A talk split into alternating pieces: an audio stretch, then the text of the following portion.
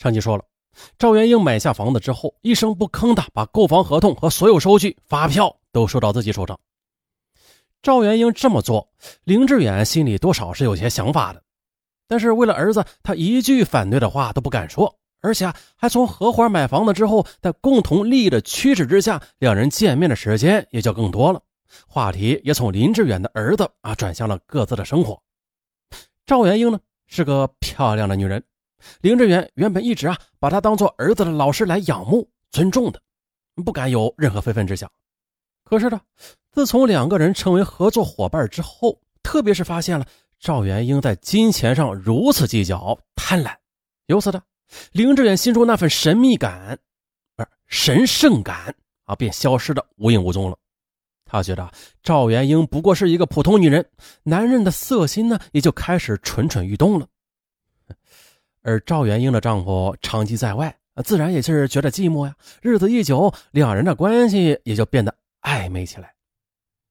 二零零七年十二月初的一天呢，赵元英去南平市参加教师培训班，哎，正好的，林志远也去南平办事那天晚上呢，身在异地的两人一起吃完饭，又来到宾馆聊天，很自然的，哎，相拥在了一起。男女之间的关系一旦突破，就难以抑制。回到蒲城之后，两人便经常幽会了。林志远是暗自得意啊，觉得赵元英在利益和感情方面都被自己给套牢了。那如此一来，还怕他对儿子不好吗？可是世上没有不透风的裤衩啊！恭喜会抢答了。风言风语很快的便引起林志远的妻子梁琴的怀疑了。二零零八年四月三十日晚，林志远正与妻子在客厅里看电视呢，突然接到赵元英打来的电话。他看了妻子一眼，啊，马上闪到阳台上接听。嘿，梁琴顿时疑窦纵生。啊，恰巧啊，第二天林志远出门时竟然忘了带手机。哎，梁琴瞅准机会，翻出前面的通话记录，果然是赵元英。梁琴的心沉到了谷底，看来这传言都是真的。于是呢，他直接打电话给赵元英。想炸出他的实话。喂，赵元英，林志远已经承认你们之间的奸情了。我希望你说清楚，否则我就去你们学校里闹，让你身败名裂。赵元英被这突如其来的兴师问罪给吓傻了，他害怕梁琴真的去学校闹，而只得承认了一切。随后呢，他又心神不定的给林志远打电话。得知东窗事发，林志远只好拼命的祈求妻子千万不要到学校去闹啊，不然对咱儿子影响不好。这梁琴考虑再三，答应了他，但是要他保证从此不再与赵元英往来。林志远无奈的答应了。可是因为合资炒房嘛，这林志远和赵元英还有着千丝万缕的联系呢，由此这私下里也一直保持着来往。二零零八年九月八日。林志远说是要去参加高中同学聚会，梁琴他心存怀疑，一路跟踪，最后在远离城区的一个乡镇宾馆的客房内，把林志远和赵元英逮了个正着。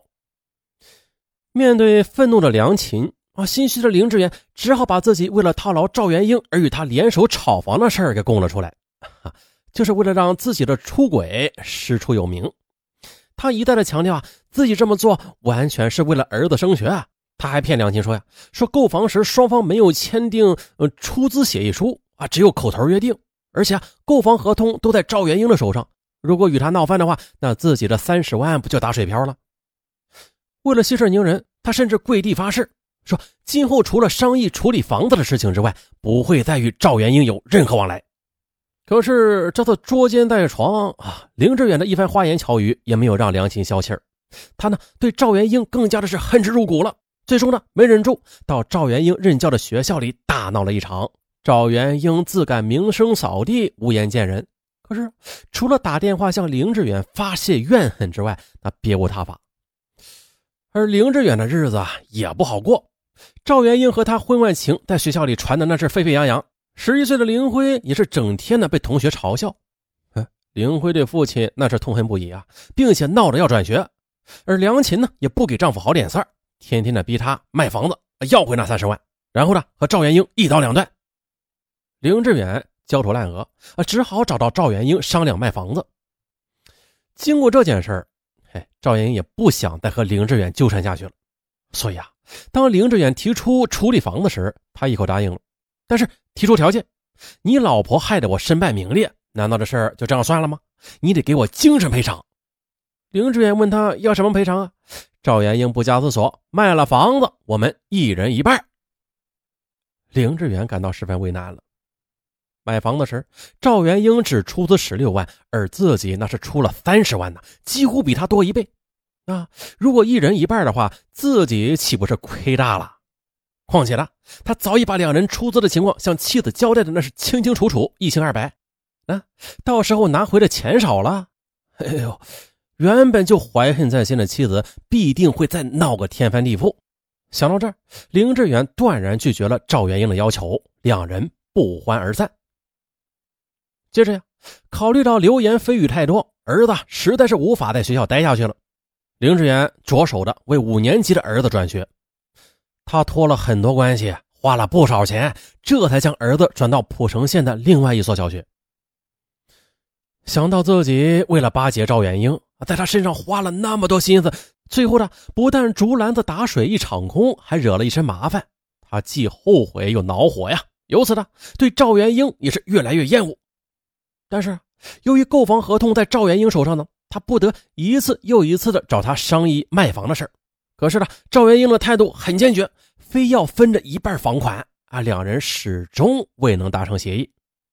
转眼到了二零零八年十一月的中旬，梁琴见房子还没有卖出去，非常生气，便威胁林志远说：“再不处理好就离婚。” 哎呦，别离婚，别离婚！林志远急得不得了啊！于十一月十六日下午六点，再次主动打电话约赵元英出来商量卖房子的事儿。赵元英上车之后，林志远把车开往蒲城县万安乡万安村省道的二零五线开去。一路上呢，林志远苦苦哀求赵元英，说自己的妻子盯得太紧了，如果房款分他一半的话，那妻子肯定不会罢休的。可是呢，任他怎么哀求，赵元英就是不松口。哎，林志远气急败坏，把车停在一处偏僻的公路旁，和赵元英大吵了一架。此时呢，赵元英的手机响了起来，啊，是男同事约他去打麻将。赵元英答应了对方，可是林志远却急了，要求把事情说清楚再走。可是赵元英不理他，打开车门就要下车。这时呢，林志远也着急了。他激愤之下，恶念顿生，一脚踹在他身上。啊！赵元英顿时栽倒在地。林志远接着下车，啊搬起一块大石头，朝着他的头部用力的砸了两下，接着又捡起一根废旧的电线，紧紧的勒住了他的脖子。不知过了多久，赵元英一动不动了。林志远愣了好一会儿，这才把他的尸体抱到车子的后备箱。为了不被别人发现，他把车开到了几十公里之外的蒲城县与浙江省交界的龙泉县境内，然后又找了一片偏僻的草丛，把赵元英的尸体藏在了那儿。这还没完呢，接着他又从车上取出了电瓶，将里边的硫酸倒了赵元英一身，将其毁容，以免他被人认出来。赵元英失踪了，其家人着急不已啊。远在上海的陈义斌得到消息之后，立即赶回老家寻找妻子下落。而此时的林志远为了迷惑赵元英的家人，便委托姐姐林志燕买了一张手机卡，并且啊让他找一个外地口音的男子打电话给赵元英的家人，造成赵元英跟着外地男人私奔的假象。十月十九日下午七点多，赵元英的妹妹和女儿分别接到一个陌生手机打来的电话。该男的告诉他们呀，说赵元英在外边很好，不用担心。可是呢，当他们追问赵元英身在何处之时，对方却挂断了电话。赵元英的家人感到这个电话太蹊跷了，于是呢，向蒲城县公安局报了警。警方经过调查发现，给赵元英的妹妹和女儿打电话的陌生手机号码是蒲城县的一个新号码，并且啊，只有两条的通话记录。于是呢，通过对县城所有手机号码销售网点进行地毯式的搜索，哎，你还别说，办案民警很快的就找到了卖出这一个号码的营销网点。接着，又通过店员的仔细回忆，是一个四十五岁上下的中年女子来店里购买的。后经指认，该女子正是林志远的姐姐林志燕。随后，林志远便进入警方的视线了。十二月二日，警方将林志远传唤到案。面对证据，林志远只好承认是自己杀了赵元英。经过他的指认，警方终于在蒲城县与浙江省交界处的龙泉县境内的一处荒郊的草丛中，找到了惨遭毁容的赵元英的尸体。十二月十六日，林志远被蒲城检察院批准逮捕。丈夫被捕之后，梁琴悲痛欲绝，而他们的儿子林辉更是受到了巨大的打击，流言蜚语压得年仅十一岁的他喘不过气来。曾经开朗活泼的他呢，也变得沉默寡言了，不肯去上学，整天把自己关在家里发呆。狱中的林志远得知这些情况之后，悔恨交加呀，他所做的一切都是为了儿子的学业和前途的，谁知道最后。却适得其反。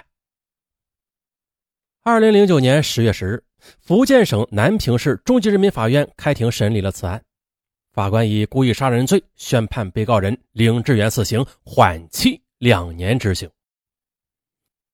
由此呢，这起家长巴结老师，最后又巴结成情人的案件，哎，到此结束。上文说完之后啊，其实很沉重。我相信各位听友也有自己的感想，嗯，欢迎大家在留言区留言。好啦，本期到此结束，咱们下期再见，拜拜。